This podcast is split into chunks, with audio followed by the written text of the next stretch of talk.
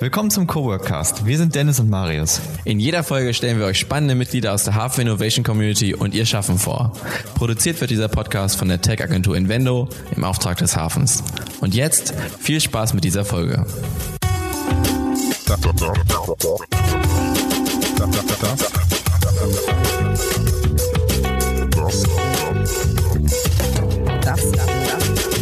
Das ist, das ist der Coworkcast. Hallo und herzlich willkommen zum Coworkcast. Wir sind zurück aus der Winterpause. An meiner Seite darf ich mit mir moderierend begrüßen. Hallo Dennis. Hallo Marius, schön, dass du wieder da bist. Dankeschön, auch dass du wieder da bist. Danke. Wir haben heute ganz, eine ganz wundervolle Gästin, nämlich Claudia Bump vom Hafen. Und du bist Transformationsdesignerin. Hallo Claudia. Hi. Also Transformationsdesignerin, Dennis, du hast ja die äh, Definition am Start. Was genau ist das nochmal? Ja, das, ähm, wo habe ich die am Start? Achso, ich habe die nicht in die Notizen Du hast die nicht in die. Notizen gepackt, genau. Ich habe Okay. nämlich gegoogelt und nicht herausgefunden, was man da genau macht. Und deswegen haben wir gedacht, wir fragen dich. Okay, ich war gerade super gespannt, was ihr jetzt, Ja, nee, was ihr jetzt ich raushört oder mich was, gefragt hat, aber- ähm, was das Internet euch dazu wiedergibt. Ähm, okay, aber dann erzähle ich das natürlich auch sehr gerne. Also Transformationsdesign ähm, befasst sich mit Transformationsprozessen und inwiefern Design oder Lehren aus der Design ein Tool dafür sein können. Ähm, Transformation vor allem in Bezug auf soziale und ökologische Themen. Und ähm, im Studium gibt es dann natürlich nochmal unterschiedliche Ausrichtungen, ob man dann sich mehr auf Soziales oder Ökologisches ähm, fokussiert, ähm, sei es Stadtentwicklung, ähm, Fokus auf Wirtschaft, Produkte, Produktlösungen, die äh, nachhaltiger sind. Und ähm, ich habe mich jetzt mit vor allem äh, in dem Bereich Circular Economy und Circular Design beschäftigt. Ah, da wollte ich nämlich direkt fragen, äh, Transformation Design, hat das äh, Schnittpunkte mit dem Change Management zum Beispiel, wie man das so aus Unternehmen kennt? Um nur mal einfach mal so, so ein Beispiel zu schaffen, was irgendwie noch so ein bisschen, was, was greifbar ist quasi. Definitiv, ja, weil es auch darum geht, ähm, nicht nur auf Produkte zum Beispiel zu schauen, sondern vor allem auch auf Systeme. Und ähm, in Unternehmen haben wir natürlich auch ein System oder mehrere Sys Systeme. Und ähm, genau, da geht es darum, wie kann man diesen Wandel ähm, ja, gezielt herbeiführen mit den besten äh, positiven Ergebnissen. Wie, ähm, halt um ein Beispiel zu nennen, wenn man quasi ein Unternehmen dabei unterstützt, dass es quasi nachhaltiger fertigt, was auch immer die bauen. Genau. Das wäre zum Beispiel so ein Ja. Fall für Transformationsdesigner. Genau. Ist es auch nah an so einem Cradle-to-Cradle-Konzepten dran oder ist es eher separiert davon? Es kann ein Teilaspekt sein. Also die Circular Economy zum Beispiel ist ja eigentlich abgeleitet aus dieser Theorie von Cradle to Cradle. Ähm, und das ist natürlich, gerade Circular Economy ist gerade ein großes Thema in der Nachhaltigkeitsentwicklung, weil da einfach so viele Stellschrauben sind, uns ja in Richtung nachhaltige ähm, Wirtschaft zu bewegen. Und dementsprechend, genau, es ist natürlich ein großer Wandel. Ähm, auch in der Circular Economy sagt man, es geht darum, ja, wirklich dieses System zu verändern. Also es ist wirklich auf einer Systemebene ein Wandel, der stattfindet. Was genau ist nochmal Cradle to Cradle? Könnt ihr das nochmal in euren eigenen Worten erklären? Ich kann das in meinen Ja, erklären. bitte. ich glaube, es geht darum, dass man halt quasi immer nur Sachen schafft, die wiederum weiterhin möglich zu nutzen sind, um dann wieder raus, daraus Sachen zu schaffen. Also nicht einfach Sachen zu schaffen, die dann am Ende weggeschmissen werden, sondern quasi immer wiederum einen äh, Kreislauf zu erzeugen. Jetzt kannst du mir sagen, ob das stimmt oder nicht. Ja, voll, auf jeden Fall. Ja. Also es geht eigentlich um zwei, zwei Arten von Kreisläufen. Also es gibt einmal den technischen Kreislauf. Also wir haben viele Ressourcen, die in dem Zustand bleiben, in dem wir sie abbauen, wie zum Beispiel Metalle. Ähm, die können sich nicht biologisch abbauen und dementsprechend werden sie halt weiter recycelt. Ähm, das wäre jetzt so ein technisches Beispiel. Und der biologische Kreislauf ist halt alles Organische, was sich halt wieder zersetzen kann, was unterschiedliche ähm, Formen annehmen kann. Also das konkrete Gegenteil davon wären sowas wie fossile Brennstoffe oder sowas. Ne? Die sind ja dann, die verbrennt man und dann sind die weg. Könnte man Genau. so sagen, oder? Leider sind sie ja nicht ganz weg. Sie sind nur Ja. schlimmer. ja, gut. Aber ja, wahrscheinlich, ne? Genau, ja. Also die, ja, sie sind nicht weg, sie nehmen einen anderen Zustand an. Ne? Also CO2 zum Beispiel wird Praktisch. massiv Ähm, schlechterer Zustand. freigesetzt. Da gefällt mir Genau. Öl in der Rohform schon fast besser. Ja, gut. Ja, es geht auch so ein bisschen darum, so ein, ja, ein Verständnis dafür zu haben, an welchen Stellen ist Materie eigentlich ähm, produktiv und nützlich quasi, also hält es Ökosysteme intakt und an welchen, ähm, ja, es ist eher eine Disruption quasi für ein Ökosystem, wie zum Beispiel Kunststoffe im, in der Umwelt oder so. Du warst ja noch nicht immer Transformationsdesignerin. Du hast ja ursprünglich mal Modedesign studiert. Wie kommt man denn von, von Modedesign zum Transformationsdesign? Ähm, ja, genau. Also das eine hat sich eigentlich aus dem anderen ergeben. Ähm, während des Studiums habe ich halt ähm, ja, mich viel mit dieser Industrie beschäftigt und gemerkt, dass ich tatsächlich am Ende eigentlich gar nicht dort sein möchte. Ähm, ich glaube, das ist irgendwie so ein Paradebeispiel für viele ähm, ja, ModedesignerInnen oder angehende ModedesignerInnen, dass sie irgendwann halt diese Sinnkrise haben. Ähm, passiert zumindest öfters in dem hm, Studiengang. Kann ich mir vorstellen. ähm, genau. Und ähm, habe mich in der Zeit dann aber natürlich auch damit beschäftigt, wie kann, was kann man tun, damit es nicht so bleibt. Und habe mich dann ähm, ja, viel reingelesen, mich mit nachhaltigen Strategien beschäftigt, ähm, erst im Modebereich, aber dann bin ich irgendwie immer mehr in andere, habe immer mehr Interesse für andere Bereiche entwickelt und ähm, bin halt ja auf Transformationsdesign gestoßen und ähm, ja, dann war für mich eigentlich klar, dass ich nach dem Studium noch etwas dranhänge, um ja dort weiter ja mich weiter zu, zu entwickeln. War das dann der Master oder? Genau, ja. Den, genau, den habe ich dann in Bozen gemacht. Also in, Klar. nee, ja, also in Südtirol, ja. Mhm. Ah, okay, ja. Wer, wer, kennt den Ort nicht? Uni-Standort Bozen. Ja. Aber Hast du Modedesign hier studiert oder auch woanders? Also nee, im, Ver im, Verhältnis von, wo, also wir sind in Hannover, ja. deswegen woanders als in Hannover. Ähm, nee, genau, in Hannover, ja. Und so bin ich auch nach Hannover gekommen, tatsächlich. Also das war mein, mein erster Berührungspunkt mit der Stadt. Mhm. Und ich habe mich einfach ziemlich schnell irgendwie hier voll wohl gefühlt und ja, richtig gute Leute getroffen. Und dementsprechend ist es dann auch so gekommen, dass ich nach dem Studium wieder hierher gezogen bin. Mhm. Konntest du denn auch schon nachhaltige Mode machen im Rahmen des Studiums oder warst du dann noch anders orientiert? Mm, nee, voll. Also das wird an der Hochschule auch enorm unterstützt. Das war mhm. mein Glück.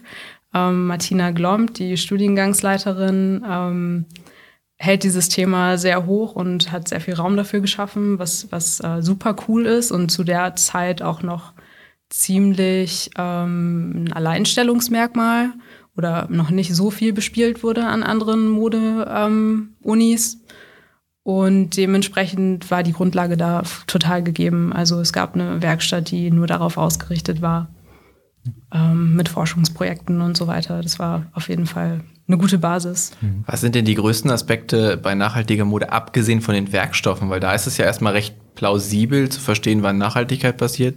Wenn man sich auch gerade anguckt, was so für Labels auf dem Markt sind, dann ist das ja immer irgendwie Bio und äh, ohne Chemie gebleicht oder so. Das ist, verstehe ich. Gibt mhm. es noch andere Aspekte, auf die man da eingehen kann im Bereich der Nachhaltigkeit? Meinst du als Konsumentin oder? Nee, schon als, als Designerin, ah, weil okay, man vielleicht ja.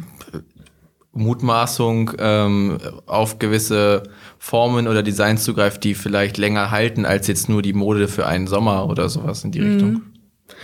Ja, definitiv. Also da gibt's ähm, auf jeden Fall unterschiedliche Herangehensweisen oder Strategien. Also zum einen natürlich die ganze Lieferkette. Ähm, von wo beziehe ich die Materialien? Wie produziere ich? Ähm, wie lang sind die Transportwege und so weiter. Also in der Mode ist es ja so, dass wir ähm, so viele Zwischenschritte haben, wo erstmal der Stoff produziert wird, wo die Farbe produziert wird, dann wird das wieder an einen neuen Ort ähm, zu, ja, zu einem gefärbten Textil verarbeitet mhm. und, und so weiter. Also die Lieferketten sind unfassbar lang. Und ähm, das ist natürlich schon mal eine eine Stellschraube und ähm, dann natürlich auch die Verarbeitung. Also wie langlebig ist so ein, so ein Kleidungsstück? Da gibt es ähm, ja, Verarbeitungsarten, die total günstig und schnell und innerhalb von ein paar Minuten gemacht werden können und dann super aufwendige Sachen, die aber ja viel länger halten. Ähm, was natürlich ja dann natürlich auch sehr viel mehr kostet in der Produktion. Aber ist das was, wo man sich als Designerin die Gedanken drüber macht? Oder ist das kann man auch was einfach tatsächlich so plakativ am Design selbst daran schon quasi partizipieren und nicht in Anführungszeichen nur in der nachstehenden Kette. Mhm, Ja, genau. Also als Designerin plant man auch die Verarbeitung oft mit. Also das ist ein Punkt. Und dann ähm, kann man Kleidungsstücke auch so verarbeiten, dass sie zum Beispiel wieder voneinander trennbar sind. Also das wäre zum Beispiel auch ein Ansatz, der jetzt für die ähm, Circular Economy ähm, so eine Strategie ist, dass man halt ähm, die Materialien, die halt nicht in den gleichen Kreislauf gehen, so verarbeitet, dass sie einfach wieder voneinander zu trennen sind und dann recycelt werden können. Oder dass man vielleicht sogar im besten Fall mit einem Monomaterial arbeitet, so dass das ganze Teil ähm, in einem recycelt werden kann. Und das ist in den letzten Jahren auch, äh, hat mega äh, an Fahrt angenommen. Das ist super spannend zu beobachten, dass jetzt so die ersten Laufschuhe gibt, die zwar unterschiedliche Materialien so optisch haben, aber am Ende alle in die gleiche, ähm, ins gleiche Recycling, ähm, ja, in den gleichen Recycling-Kreislauf wieder gehen können. Aber da macht man sich, glaube ich, immer noch recht wenig Gedanken drüber, als Konsument zumindest, dass man, also wo gibt man seine Sachen ab an Klamotten? Ich meine, bei ganz vielen Sachen weiß man das, also irgendwie Glas ist ja irgendwie verhältnismäßig einfach zu recyceln, man weiß, wo es hingehört, es gibt dann Dings für, ähm, aber bei Klamotten wirft man die ja im Grunde dann in die Klamotten ähm, Boxen, aber da wird das halt meistens ja, also zumindest das, was die Medien berichten, auch nur geschreddert. Ja, Das ist eigentlich ganz spannend, wenn man mal anfangen würde, sich damit auseinandersetzen, wie man das auseinanderbringen kann. Weil wenn, jetzt hat man vielleicht einen Schuh, der das kann, aber wenn ich den da halt reinwerfe und der am Ende trotzdem geschreddert wird, dann hat man natürlich den, Mehr- ist der Mehrwert ja auch eher so, so mittel. Das, Total, genau. Und das ist so ein Punkt, wo halt Unternehmen auch ansetzen müssen und ähm, Services integrieren müssen. Das heißt, dass du einen Service hast, der den KundInnen anbietet, die Sachen wieder zurück zu äh, zum Beispiel und sie bekommen also über Incentives irgendwie einen Anreiz, dass sie das auch tun und vielleicht beim nächsten Mal einen Rabatt bekommen. Ähm, da gibt's ja unterschiedliche Möglichkeiten, das dann halt auch in einem Business Model zu integrieren, so dass man eigentlich so einen eigenen Kreislauf für die eigenen Materialien entwickelt. Weil es ja auch immer schwer ist zu labeln, was ist eigentlich ähm, bei den unterschiedlichen Produzenten verarbeitet. So, also gerade im Kunststoffbereich. Bei organischen Textilien sieht man es meistens, ob es Baumwolle ist oder Polyester oder so, wenn man in der Industrie arbeitet. Aber bei Kunststoffen hat man halt keine Chance und da braucht man halt irgendwie entweder Codes, die einem zeigen, das ist äh, die Sorte Kunststoff oder halt den eigenen unternehmensinternen Kreislauf, der das wieder recyceln kann. So ist es ja auch zum Beispiel bei Apple, wo man ja, wenn man jetzt eine neue Apple Watch haben möchte, kann man die alte abgeben und dann kriegt man da richtig schön, äh, wird einem das ja angezeigt, dass man dann da irgendwie so 11 Euro für bekommt oder so. Das ist tatsächlich ein Fall, der, äh, mit dem wir zuletzt so zu tun hatten. Es wäre Ja, das- natürlich wünschenswert, dass man da Programme schafft. ich glaube, das ist schwierig halt, also, weil das ist, das kommt ja so stark auf das Produkt an, ne? Also klar, so eine, so eine Apple Watch erstmal ist die, es ging in dem Fall um meine und die ist aus der ersten Generation und die ist halt, also das, die ist jetzt, das ist ja sechs, sieben Jahre alt oder so, muss sie ungefähr sein. Ich glaube 2015 oder so kam die raus. Das ist halt nichts wert. Das Produkt ist einfach absolut nichts wert in Apples ist komplett Augen. nutzlos mittlerweile. ist, es ist komplett useless. Und das ist ein Unterschied, glaube ich, zu, zu jetzt zum Beispiel Sachen von, was weiß ich, Patagonia oder so, die sich ja schon lange auch aktiv damit auseinandersetzen, die Sachen zurückzunehmen und auch immer wieder zu reparieren. Weil du halt einfach natürlich eine halbwegs okaye Hose noch, wenn du die irgendwie aufarbeitest, wahrscheinlich eher noch verwenden kannst als eine alte Apple Watch. Die schmilzt, schmelzt du halt ein oder so und nimmst halt die zwei Gramm irgendwas, die da noch drin sind, um quasi nichts wiederherzustellen. Aber ich, ich finde das spannend und so die neue Erkenntnis dabei, für mich ist, dass da so die Verantwortung sehr stark so bei den Herstellern liegt. Ich habe die immer vor- vorher immer eher so politisch gesehen. Aber jetzt, wo du das sagst, ergibt das auch sehr viel Sinn und ähm, man sieht das ja halt auch bei einigen Anbietern, H&M und sowas, wo das wahrscheinlich ein bisschen halbseiden ist. Aber auch die nehmen ja Textilien zurück, was ja wünschenswert ist. Ja, die Politik steigt ja mal ein, wenn der Markt es nicht regulieren kann. Aber das scheint ein Gefühl, die Frage ist ja, wie gut klappt das? Der Und wo, reguliert doch alles, Und der wo will man Markt. eigentlich sein? Und wahrscheinlich müssten wir eigentlich schon viel weiter sein, als wir sind. Wenn man sich das anguckt, jetzt ist das hier schon ein klassischer äh, Umweltaktivisten-Podcast. Ja, aber, Ähm, aber es ist, Ja. ist ja so ein plakatives Thema auch zu dem, zu dem Punkt. Ne? Also ich, das macht auch H&M auch noch nicht so lange. Und ehrlich gesagt ist, glaube ich, der, der Mehrwert da wahrscheinlich mäßig gering, weil die, der, der Nachteil, den die in der Herstellung haben, schon so immens ist, dass es halt auch egal ist, ob sie die Sachen annehmen. Sieht halt nur gut aus. Ja, das stimmt wohl. Aber es ist auch so, ich finde, es ist so schwer herauszufinden, wo man seine Klamotten zurückgeben kann. Also ich habe schon mehrmals versucht es ist und bin schwierig. frustriert gescheitert. Es ist einfach. schwierig. Und dann guckst du dir Ja. eine NDR-Doku, wo irgendwie gezeigt wird, was mit den Sachen passiert, die du in diese Kleidertonnen wirfst. Und denkst du dir, okay, das kann man auch nicht machen. Ja. Scheinbar kann man die, muss man die behalten oder bei Kleiderkreisel verkaufen. Ja. Ja, es ist aktuell noch ein ja echt ein broken System, kann man anders nicht sagen. Ja. Aber auch noch mal zu den ähm, ja, Richtlinien zum Beispiel oder politischen ähm, ähm, Aktivitäten. Ähm, da ist es auch so, es braucht beides. Also es braucht einmal diesen unternehmerischen Willen, aber es braucht auch die Rahmenbedingungen dafür, dass diese neuen Geschäftsmodelle, die entwickelt werden, auch wirklich ja, konkurrenzfähig sind. Also wir brauchen also nicht nur ein Recht auf Reparatur, wir brauchen eigentlich auch ein, Recht auf Recycling in irgendeiner Form. So Genau. könnte man es quasi Wahrscheinlich ist es noch an, an mehreren Stellen. Ich habe Ja. vorgestern oder so, flutkatastrophenmäßig wurde irgendwie gezeigt, dass irgendein Fair Fashion Label deren B-Ware spenden wollte an die ganzen Leute, die jetzt offensichtlich keine Klamotten mehr haben. Und äh, das geht wohl irgendwie nicht, weil wenn die das machen, müssen die halt auf die gespendeten Sachen 19% Mehrwertsteuer zahlen. Sie können das halt spenden, aber sie müssen dann trotzdem halt diese 19% abgeben. Ja, gut, okay. Und das ist, sagen wir mal, ohne dass ich mich näher damit auseinandersetze, fragwürdig, wenn man das so nehmen hört. die sehr nasse Geldscheine. Ja, ich denke schon. Aber ich glaube, das Unternehmen war selber ja nicht unter Wasser. Also, Und die haben schon trockene Geldscheine. Aber die haben halt wenig Bock, für ihre gute Tat auch noch Geld zu bezahlen. Ja, das stimmt. Wir sprachen gerade von Dingen, die Fahrt aufgenommen haben. Und nirgendwo nimmt ja etwas so viel Fahrt auf wie ein gutes Startup beim Accelerator-Programm. Oh Mann, ich dachte, du machst einen geilen, einen geilen Übertrag zu den Algen. nee, nee, Ich habe so Bock auf die Algen. Das Eigenthema freue ich schon mal drauf. Da kommen wir später drauf zu sprechen. Da sind wir Okay. richtig heiß drauf. Nicht, nichts, noch- nichts ist so schnell wie eine Alge im Wasser. Ja, wir müssen noch schnell die, die anderen Pflichtpunkte abarbeiten, bevor wir zum spannenden Thema Alge kommen. So. Alge, was kann sie, was macht sie? so. Äh, Das Hafen Accelerator Programm, das Impact Accelerator Programm. Ist das korrekt? So, ne? Ja, die- genau, die- der die neue. Hafen Impact Accelerator. Hafen Impact Accelerator, so. Der darf Ja. nicht so oft seinen Namen, seinen, seinen Namen wechseln. Ich komme da nicht mehr hinterher. Ja, das stimmt, das stimmt. Ähm, genau.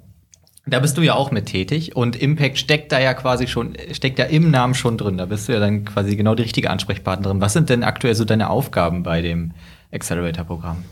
Ähm, unterschiedliches. Ähm, genau, ich mache das Programm ja jetzt äh, zusammen mit meiner ähm, Kollegin Dörte Rohlauf, die das Programm aufgebaut hat.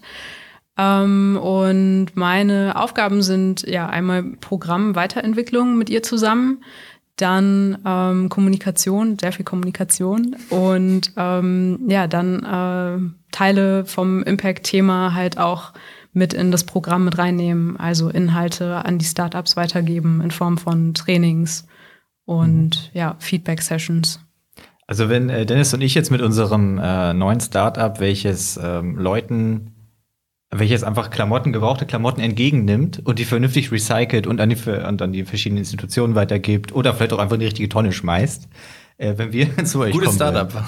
Ja, wir es kaufen geht- geht drei per Tonnen App. und dann Das geht per App einfach und für eine fahren wir dann vorbei, oder? ja tatsächlich, aber für eine äh, für eine Pauschale von 10 Euro. Wer zahlt, wer zahlt Nein, die? die- die- Geben Das wir hab ich den- mich auch grad Geben wir gefragt. den Leuten 10 Euro, damit sie uns Nein, ihre die- Sachen geben?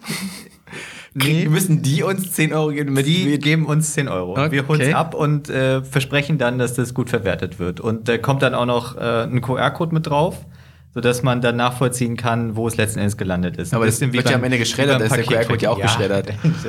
wir, machen das ja so, dass es nicht geschreddert wird. Können wir uns damit beim nächsten Impact äh, anmelden? Äh, klar, also ihr könnt euch bewerben. Die, nee, wir ähm, wollen schon direkt durchkommen, ehrlich gesagt. Der Bewerbungs, die Bewerbungsphase ist übrigens offen bis zum 25. August. Na bitte. Äh, ich habe jetzt leider ein bisschen Zeitdruck. Wir müssten dann jetzt wohl aufhören. Bis zum 5. Das, ähm, Marius, wir haben Zeit, auch die Folge rauszubringen. ja, das stimmt auf jeden Fall. ähm, genau. Also das heißt, wir kommen jetzt mit unserem neuen ähm, Startup, welches Cl- Close, Close Again? Nicht? Close the Close, Circle. Close the, Aber close halt- the Circle. Aber halt Kleidung. Ja, wir schli- ja, jetzt haben wir es. Close the Circle. Wenn wir kommen, äh, wir schaffen es, uns bei euch zu bewerben und äh, ihr nehmt uns tatsächlich auch an. Was erwartet uns dann? nee, das wissen wir auch schon. Also ihr nehmt uns an, das wissen wir, das war eine Aussage, Ja, keine okay, Frage. Gut. Ach so, okay.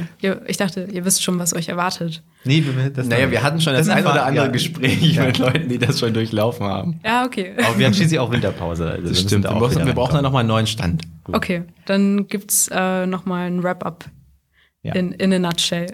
ja, bitte. Nice. ähm, ja, was erwartet euch? Ähm, euch erwarten einmal ähm, Mentoring und Coaching-Sessions, aufgeteilt in Sprints über fünf Monate. Dafür haben wir unterschiedliche Personen, die halt in allen wichtigen Themen zum Bereich Gründung, aber auch zum Thema Impact Expertise mitbringen. Die laden wir ein, ähm, genau. Und darüber bekommt ihr regelmäßig Feedback zu euren Ergebnissen. Ähm, ihr bekommt die Infrastruktur im Hafen, also die ganzen Spaces könnt ihr natürlich nutzen. Ihr könnt Prototypen in den Werkstätten zum Beispiel entwickeln. Ähm, ihr, ja, ihr könnt das Netzwerk des Hafens nutzen, euch da schnell Feedback holen ähm, mit euren Prototypen. Äh, die Community natürlich zum Beispiel befragen und so super ja, iterativ euch ja, euer Produkt weiterentwickeln, ähm, euch mit der Community austauschen. Da sind einige viele Menschen mit sehr viel unterschiedlichen Expertisen vor Ort. Und ähm, ja, genau. Also wir bekommen quasi Antworten auf all die Fragen, die sich dann uns so stellen würden. Das dann quasi aus bester Hand, Ja, wenn man möchte. Mann, ich habe lange gewartet. Ja, das stimmt. Das hast du wirklich. Ich wollte nicht so stark unterbrechen. Hat gut geklappt. Was, äh, welche Mentoren äh, werden wir denn dann da so begegnen? ähm, also du meinst aus welchen Themen wahrscheinlich einfach, ja, genau. ne? Aber ja, auch genau. welche, äh, welche Person du schon genau Name-Dropping jetzt Ja, haben? auch. Okay. Das. Okay. Ähm, genau. Also wir haben Leute für den Kommunikationsbereich. Da haben wir zum Beispiel Felix Siefers von Futur 3 und Daniel Postler, der ähm, an der IJK, glaube ich, ähm, doziert. Ich, ähm, das, ihr, kennt das vielleicht auch mit den Buchstaben Ja, voll klar. Die sind ja überall. So viele. ja, genau. genau, also zwei Experten für Marketing und Medien. Ähm, dann haben wir Leute im Bereich Legal.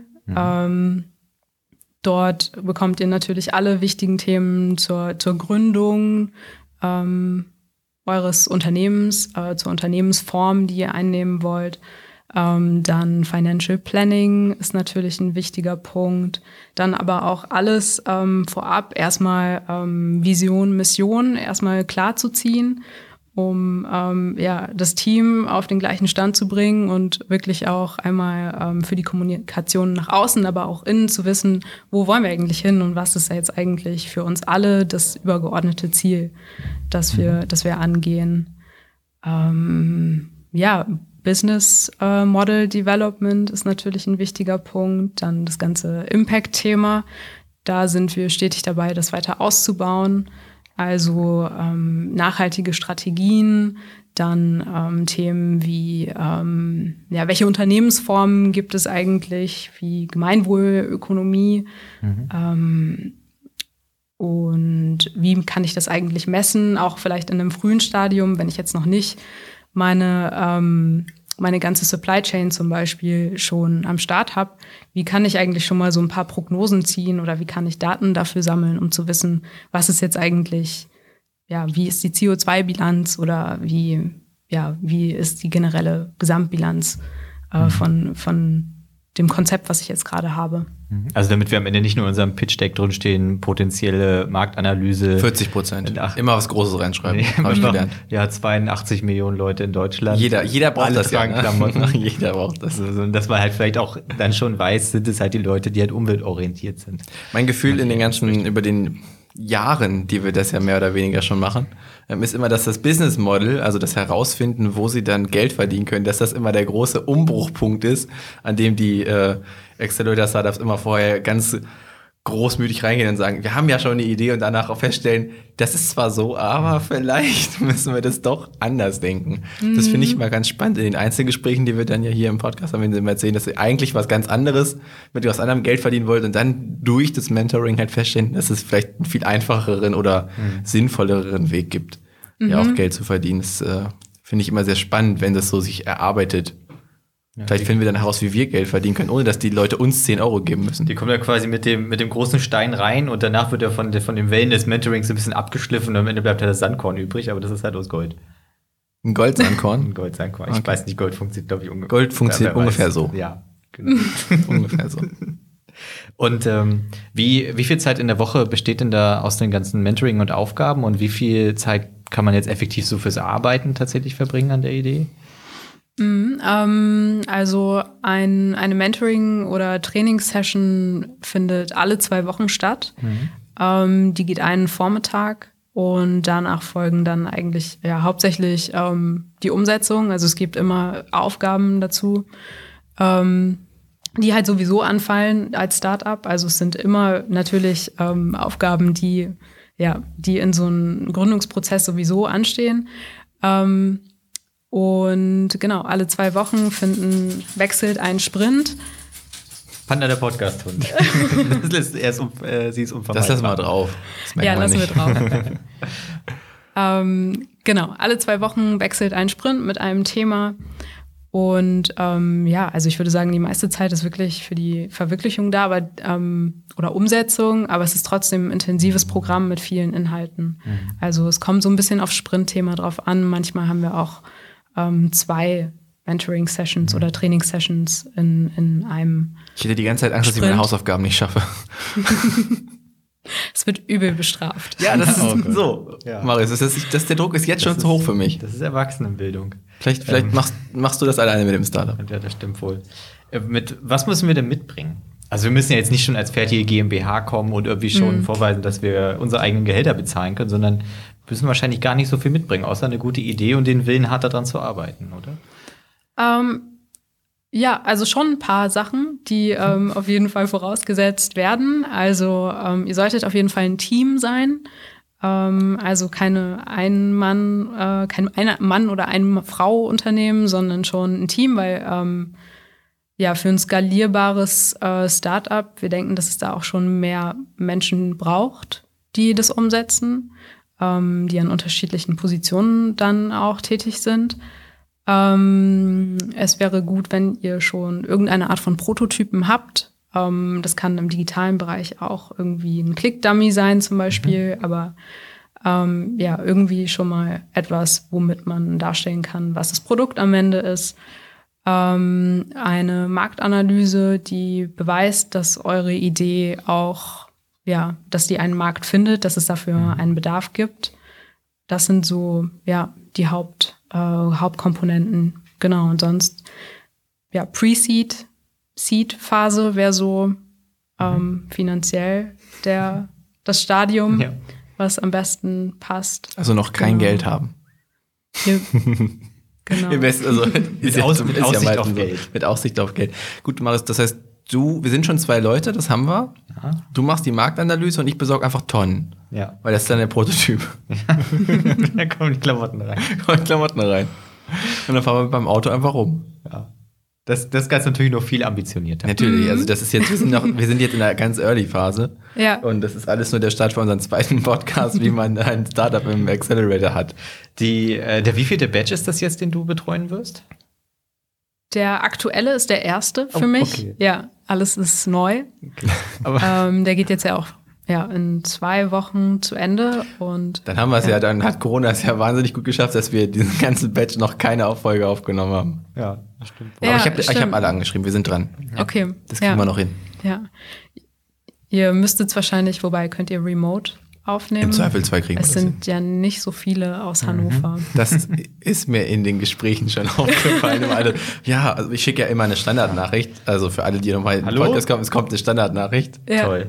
Nicht, nicht sad sein, die kriegen alle. Auch die größten, auch okay. Mhm. Jonas hat die bekommen. Ähm, und dann steht da immer drin, wo das ist. Und das ist ja bei uns in unserem jetzt hier Podcast-Studio. Und ich habe irgendwie ganz so, ja, aber wir sind irgendwie in Berlin und ja, wir sind aber irgendwie da. Und ich so, ja, vielleicht seid ihr irgendwann zufällig mal hier. aber im Zweifelsfall geht das natürlich auch remote. Kannst du uns schon mal so einen Genau. kleinen Sneak Peek geben, welche Startups uns so erwarten werden in diesem Batch? Ähm, du meinst jetzt bei der Ceremony? Mhm. Oder, ah, okay, in diesem Batch, genau, ja. Ähm, es gibt Paper. Mhm. äh, ein Startup, was ähm, Recyclingpapier-basierte Verpackungsmittel entwickelt. Ähm, die haben jetzt mit einer Luftpolsterfolie gestartet und ähm, ja, haben das Ziel, weitere Produktformen, äh, Produkte zu entwickeln. Ähm, dann gibt es I Love You Veggie Much. Die machen ein, ähm, die machen Babynahrung, äh, vegane Babynahrung, die ähm, die Nährstoffbedürfnisse von Babys komplett abdeckt. Ähm, dann gibt es The Closest Loop. Die haben einen Ah, verdammt, die heißt ja fast wie wir. Fast. Stimmt. Aber das ist Nah äh. Coincidence. Das Ja. ist einfach so passiert. Ja. Die machen einen Luffergurken-basierten Schwamm und Ah. ähm, anders als andere Hersteller bauen sie die Luffergurken in Deutschland und Spanien an. Mhm. Ähm, genau. Und wen habe ich denn jetzt noch vergessen? Ich erinnere mich an das Video am Anfang mit, den, mit der großen Hemp Box. Connect Ist habe das, ich noch. ist das die Box? Ja. ja, die sind aktuell nicht mehr im Batch. Oh, okay, schade. Ähm, Hemp Connect habe ich gerade noch vergessen, genau. Die ähm, entwickeln eine, ein System oder eine Plattform, um Hanf ähm, oder den Anbau von Hanf für, für Bauern ähm, ja, wirtschaftlich zu machen und so halt ja, nachhaltige Landwirtschaft zu fördern, weil Hanf einfach super, super viel CO2 im Boden einspeichert. Und ähm, gerade dieser Effekt des Einspeicherns, des Carbon Capturing, ähm, ja auch wieder eine Art von Business Model ähm, ja, ermöglicht. Und ähm, genau, und Hanf einfach eine Ressource ist, die in Zukunft wahrscheinlich auch für viele unterschiedliche Materialien ähm, sehr, sehr spannend sein kann. Ist als Business Model dann so ein bisschen wie jetzt Leute Bäume pflanzen, um das zu machen. Dann sagt man aber, man pflanzt halt Hanf. Ja. Ist doch mega. Ja, auf jeden ich würde eher kaufen bei dem Unternehmen, was äh, für mich Hanf pflanzt. Ich glaube, Krombacher da nicht so viel Interesse dran. Nee, aber die haben ja auch schon den gesamten Regenwald gerettet. Wer es doch nicht noch machen? das zweimal retten. Die haben wirklich Hallo? den kompletten Regenwald alleine im Alleingang gerettet. Wird ja aber auch leichter für die, weil der Regenwald ja kleiner wird. Ja, das ist einfacher zu retten. Aber stell dir mal vor, die würden dann anfangen, Regenwälder unter Wasser zu retten.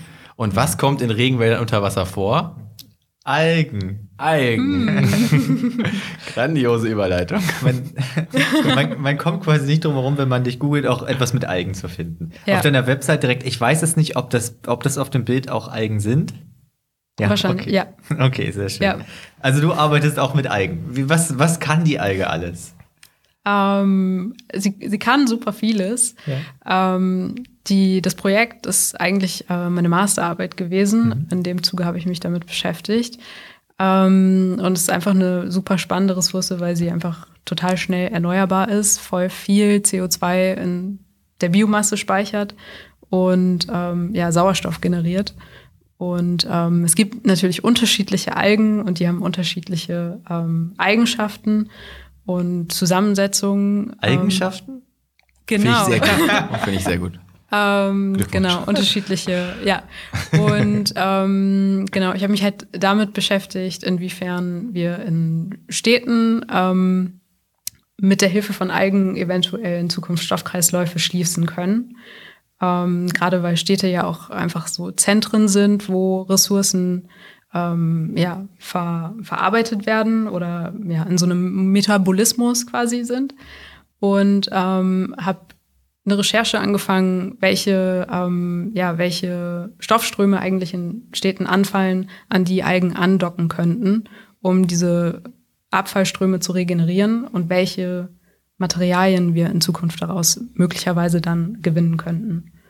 Genau, also einmal so ein System ähm, Zoom-out quasi. Was, kann die Alge essen? Was kann die und was kann die kaputt machen für uns? Also positiv, zersetzen. Ah, okay. Ähm, die, ja, die braucht Nährstoffe und ähm, Stickstoff und Phosphor sind die, ja, die Hauptnährstoffe, von denen die sich ernähren. Und ähm, gerade, ja, was wir jetzt irgendwie in die Klärwerke abführen, da geht total viel Ressource verloren. Also es sind ja wirklich wichtige Ressourcen, die wir ja auch zum Teil aus den Böden extrahieren, ähm, selbst mit unserem Essen konsumieren und dann aber ähm, One-Way ähm, im Klärwerk und viel wird davon verbrannt zum Beispiel. Und Phosphor zum Beispiel ist ja ein Düngemittel, was ähm, auch ähm, ja, endlich ist und ab, abgebaut wird. So. Und ähm, diese Nährstoffe gehen uns verloren und wir haben ja Bodenerosion und so weiter. Ähm, genau, und das ist halt ja, dieser Ansatz, dass wir diese Nährstoffe wieder regenerieren, zum Beispiel mit Algen. Und ähm, ja, vielleicht erstmal in neue Materie umformen, aber auch in biologisch abbaubare Materie, die halt wieder Nährstoff werden kann. Hm. Also kann ich mir das so vorstellen, dass es quasi im, im Klärwerk dafür verwendet wird, sich dann damit auflädt und man es danach als Düngemittel verwendet? Oder sind es quasi zwei verschiedene Use Cases? Das wäre eine Möglichkeit, ja. Ich kann mir gut vorstellen, wie so Klärwerk-Mitarbeiterinnen dann auf einmal mit Algen arbeiten müssen, das so komplett ungewohnt ist für die. Das ist Transformation. Das hassen die erstmal ja. und dann finden sie es super. Also, man findet ja immer oft Dinge erstmal kacke, ja. die sich verändern in dem eigenen Umfeld und dann stellt man fest, dass das halt doch mega geil ist. Eine der mhm. ganz großen Herausforderungen an Transformationsdesignerinnen. Dass man erstmal den Leuten auch beibringen muss, dass es auch cool ist.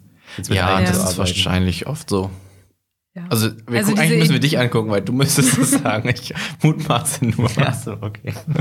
Ja, ich glaube, viele Sachen sind halt erstmal abstrakt. Mhm, also diese klar. Sachen, also dieses, äh, diese Idee mit dem Klärwerk, die habe ich mir jetzt auch nicht ausgedacht. Mhm. Also ich habe eine Recherche an Forschungsprojekten auch gemacht, die aktuell existieren. Und da gibt es halt auch viele Forschungsprojekte, die sich damit beschäftigen, wie in Klärwerken in Zukunft ja eigenbasierter Kunststoff entwickelt wird. Und das ist ja natürlich erstmal irgendwie schräg. ja, es gibt auf jeden Fall ein super Testimonial für die Alge, weil es gibt, äh, du hast darauf gehofft, dass ich es nicht erwähne, ne? Bisschen. Äh, es gibt, ähm, es gibt ja diesen, diesen Streamer Knossi, der, den man so früher vom Fernsehen kennt. Und äh, der okay. war früher so Moderator und so. Und der macht viel Glücksspiel so in Streams. Mittlerweile nicht mehr, weil er das blöd findet, aber früher das gemacht und hat er so Slot-Machines gemacht. Und ich habe es bei Neo Magazin Royal gesehen. Ja, daher weiß man das. Genau. ja. Der einfach als Testimonial. Und ich glaube, der erreicht wahrscheinlich auch die Leute, bei denen diese Änderung vielleicht auch noch ankommen muss. Das ich, ist nee, aber ich glaube, die jungen Leute, die er erreicht, sind eigentlich, die sind viel einfacher zu erreichen als ähm, die etwas gehobenere, ältere, also gesetztere Gesellschaft, die ja wahrscheinlich in Transformation immer mal eher das Problem ist. Ich möchte jetzt natürlich nicht generalisieren, mhm. aber die sind ja schon lange in ihrem Job und dann auf einmal dann diese jungen Wilden kommen und sagen, naja, wir hauen jetzt hier aber ganz viele Eigen ins Klärwerk und dann alle so, oh, wirklich? Weitere Option wäre auch, also bei mir an, an, meiner, an meinem Wohngebäude, da hängt die Moosmaschine. Ich wohne, das ah. ist tatsächlich die einzige Moosmaschine. Zwei gibt es. Es gibt auch eine große Moosmaschine. Die Moosmaschine M1 hängt da von diesen nun ja umstrittenen Künstler, aber die Idee ist ja trotzdem ganz nett und da bleiben häufig Leute stehen und gucken sich das mal und denken sich, warum hängt da jetzt Moos an? Das sieht aber immer ein bisschen hm. traurig aus, ehrlich gesagt. Ich habe das Gefühl, das hat, das hat keinen Mehrwert. Das es wurde gerade ganz, äh, ganz sauber gemacht und gereinigt und so. Cool, cool. Hm. Also sieht jetzt wieder richtig schick aus. Ja, und dann hm. einfach schön an den Hafen draußen die Eigenmaschine. Ja. Nur wir brauchen dann irgendwo Phosphor und Stickstoff. Vielleicht den ganzen Hafen einfach so wie, wie den Reichstag damals, als er verhüllt wurde, einfach mit Algen verhüllen. Ja, das wär's doch. Fände ich super. Lange Algen mhm. darüber. Da kennt man Aber es ist ja auch der Hafen. Natürlich müssen da Algen sein. Da schließt sich doch der das Kreis. Das macht nur Sinn, es ja. Ist, wir sind da ja. was auf der Spur, habe ich das Gefühl. Wenn du jetzt jemanden komplett neu kennenlernst, wie würdest du deinen Job erklären? Mmh. Wie würde ich meinen Job erklären? Ähm, ich arbeite, ne, allein schon zu erklären, dass man im Hafen arbeitet, ist immer, lässt sich nicht in einem Satz Was, am abfrühstücken. Hafen? Mit Fischen ja, genau. oder? Also ich meine jetzt nicht den Hafen mit den Schiffen, sondern ja. den mit dem V. Mhm. ähm, ja, ich würde sagen, ich arbeite im Hafen. Das ist ein ja, ein Hybridort. Ist auch ein echt nicht sehr schönes Wort eigentlich, mhm. aber es ist ein, ein Ort, ähm, ja, wo unterschiedliche Menschen super viele innovative, unterschiedliche Dinge tun und ähm, es ist wirklich. Eine fiese Frage, ne? ne ja, ja, genau. Also es gibt halt diese unterschiedlichen Komponenten vom Hafen. Es gibt das Café, es gibt äh, den Makerspace, es gibt die Coworking ähm, Spaces, dann gibt es die Events, also eigentlich ein, eine Infrastruktur, die halt Möglichkeiten für, für viele Szenarien und viele unterschiedliche Gruppen bietet. Und ähm, ja, da arbeite ich in diesem Startup-Programm und entwickle da ja dieses Programm weiter, damit Startups eine Förderung und eine Plattform haben, um sich ja ja, bereit zu machen für, für einen Markteintritt und die Grundbausteine zu legen. Ich würde es verstehen. Ja, ich, ich habe es auch Ich verstanden. habe es verstanden. Dann, also du machst die Welt ein bisschen zu einem besseren Ort? Oder legst den Grundstein dafür, dass andere sie zu einem besseren Ort machen können? Ich versuch's, was dazu beizutragen. Danke dafür auf jeden Fall. So, als Aussteigerfrage nochmal noch mal der nächste Schwierigkeitsgrad. In deiner Beschreibung, nämlich im Community, im Community-Portal vom Hafen, habe ich nämlich folgenden Satz gefunden. I see design as a tool for imagining and probing new futures. Wie unterscheidet sich denn diese Zukunft von unserer jetzigen? Mm, Das ist eine gute Frage. Ähm, Danke. Ich glaube, dass, also ich habe das Gefühl, in unserer Gesellschaft ist ja oft das Verständnis davon da, dass die Zukunft schon so ein bisschen vorgeformt ist. Und damit ähm, beschäftigen wir uns im Studium oder haben wir uns auch viel beschäftigt. Ähm, oder das kommt so ein bisschen aus dem Speculative Design, dass ähm, Zukunft ja nie linear ist und dass es immer unterschiedliche Möglichkeiten von Zukunft gibt. Also es gibt eine, die unter den aktuellen ähm, Gegebenheiten die wahrscheinlichste ist. Und dann gibt es noch super viele andere daneben, die wahrscheinlich oder möglich sind.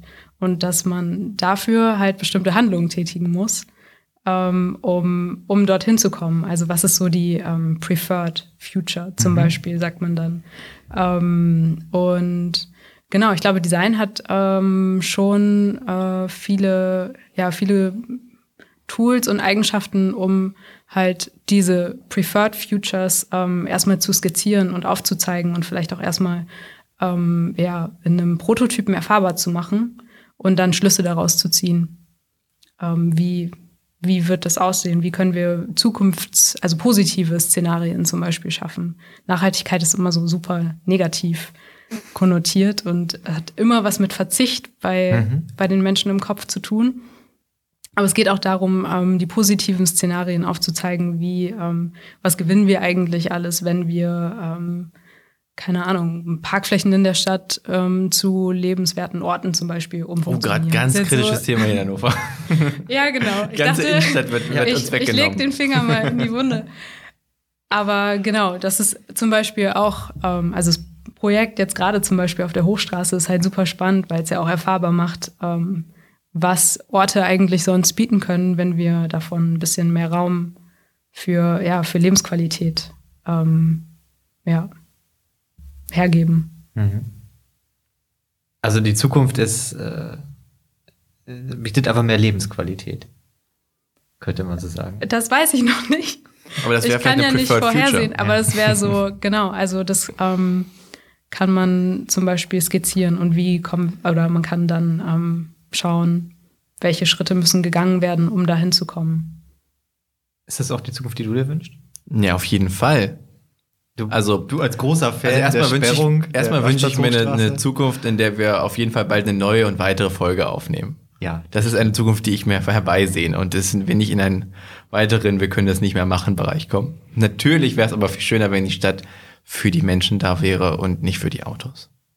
Das ist genau das. Außer wenn ich dahin auch will, wo ich, Ja, wo ich hin möchte genau. und das nicht kann. Dann ist natürlich immer sehr ärgerlich. Also sollten nur die anderen Straßen gesperrt werden, die du nicht Außer die, die an man gerade nicht, also die man gerade braucht, die könnte ruhig frei sein. Nein, ich verstehe das schon, warum das sinnvoll ist. Ich glaube, auch im Innenstadtbereich ist das sehr sinnvoll. Es gibt wahrscheinlich auch genug Bereiche, wo es halt natürlich trotzdem gar nicht, gar nicht lösbar ist, weil die Menschen trotz allem auch durch selbstfahrende Autos und auch Personennahverkehr immer irgendwie auf ein, ein, ein, ein Wunsch auf Individualverkehr haben. Ob der jetzt ein Auto sein muss, muss man, kann man sich ein bisschen fragen, aber auf einer gewissen Ebene nützt es ja auch nichts. Also manchmal ist es halt einfach ein Auto und dann muss man halt einen Weg schaffen, das zu kombinieren. Das wird wahrscheinlich auch die Herausforderung sein.